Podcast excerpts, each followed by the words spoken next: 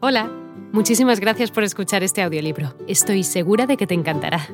Me llamo Ana y a continuación podrás disfrutar de un previo del libro completo. Si te gusta lo que escuchas podrás descargártelo completamente gratis desde mi web, www.escúchalo.online. Un abrazo. Los principios de la verdad son siete. El que comprende esto perfectamente posee la clave mágica ante la cual todas las puertas del templo se abrirán de par en par. El Kibalión. 1. El principio de mentalismo. El todo es mente, el universo es mental. El Kibalión. Este principio encierra la verdad de que todo es mente. Explica que el todo, que es la realidad sustancial que se oculta detrás de todas las manifestaciones bajo los nombres de universo material, fenómenos de la vida, materia, energía, etc. Y en una palabra, todo cuanto es sensible a nuestros sentidos materiales es espíritu, quien en sí mismo es incognoscible e indefinible, pero que puede ser considerado como una mente infinita, universal y viviente. Explica también que todo el mundo fenomenal o universo es una creación mental del todo, en cuya mente vivimos, nos movemos y tenemos nuestro ser. La comprensión de este principio hermético de mentalismo habilita al individuo a realizar y conocer la ley que rige el universo mental, aplicándola a su bienestar y desarrollo. Este principio explica la verdadera naturaleza de la energía, de la fuerza y de la materia, y el cómo y el por qué, todas estas están subordinadas al dominio de la mente. 2. El principio de correspondencia. Como es arriba, es abajo. Como es abajo, es arriba. El Kibalión.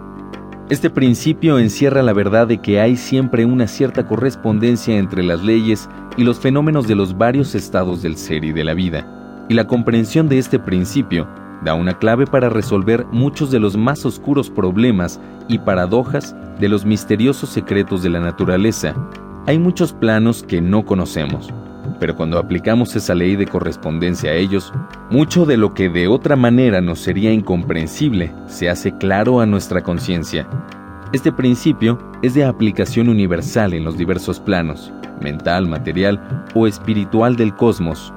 Los antiguos hermetistas consideraban este principio como uno de los más importantes auxiliares de la mente, por cuyo intermedio se puede descorrer el velo que oculta lo desconocido a nuestra vida de igual manera que el comprender los principios de la geometría habilita al hombre para medir el diámetro, órbita y movimientos de las más lejanas estrellas. Así también, el conocimiento del principio de correspondencia habilita al hombre a razonar inteligentemente de lo conocido a lo desconocido. 3. El principio de vibración. Nada está inmóvil, todo se mueve, todo vibra, el Kibalión. Este principio encierra la verdad de que todo está en movimiento. Este principio explica las diferencias entre las diversas manifestaciones de la materia, de la fuerza, de la mente y aún del mismo espíritu, desde el todo, que es puro espíritu, hasta la más grosera forma de materia. Todo está en vibración, tanto más elevada es su posición en la escala. La vibración del espíritu es de una intensidad infinita, y en el otro extremo de la escala hay formas de materia densísima, cuya vibración es tan débil que parece siempre estar en reposo. Entre ambos polos hay millones de millones de grados de intensidad vibratoria, desde el átomo y la molécula hasta el astro y los universos.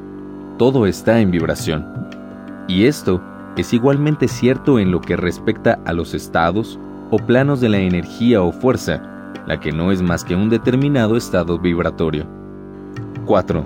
El principio de polaridad. Todo es doble. Todo tiene dos polos. Todo, su par de opuestos. Los semejantes y los antagónicos son lo mismo. Los opuestos son idénticos en naturaleza, pero diferentes en grado. Los extremos se tocan. Todas las verdades son medias verdades. El. Este principio encierra la verdad de que todo es dual. Todo tiene dos polos. Los opuestos son idénticos en realidad, diferenciándose en su graduación. Los pares de opuestos pueden conciliarse, los extremos se tocan. Todo es y no es al mismo tiempo. Este principio explica que en cada cosa hay dos polos, dos aspectos, y que los opuestos no son en realidad sino los dos extremos de la misma cosa, consistiendo la diferencia, simplemente en diversos grados entre ambos. Hola de nuevo. No está mal para ser solo una pequeña muestra, ¿verdad? Si te ha llamado la atención, recuerda que encontrarás este audiolibro completo y gratis en www.escúchalo.online.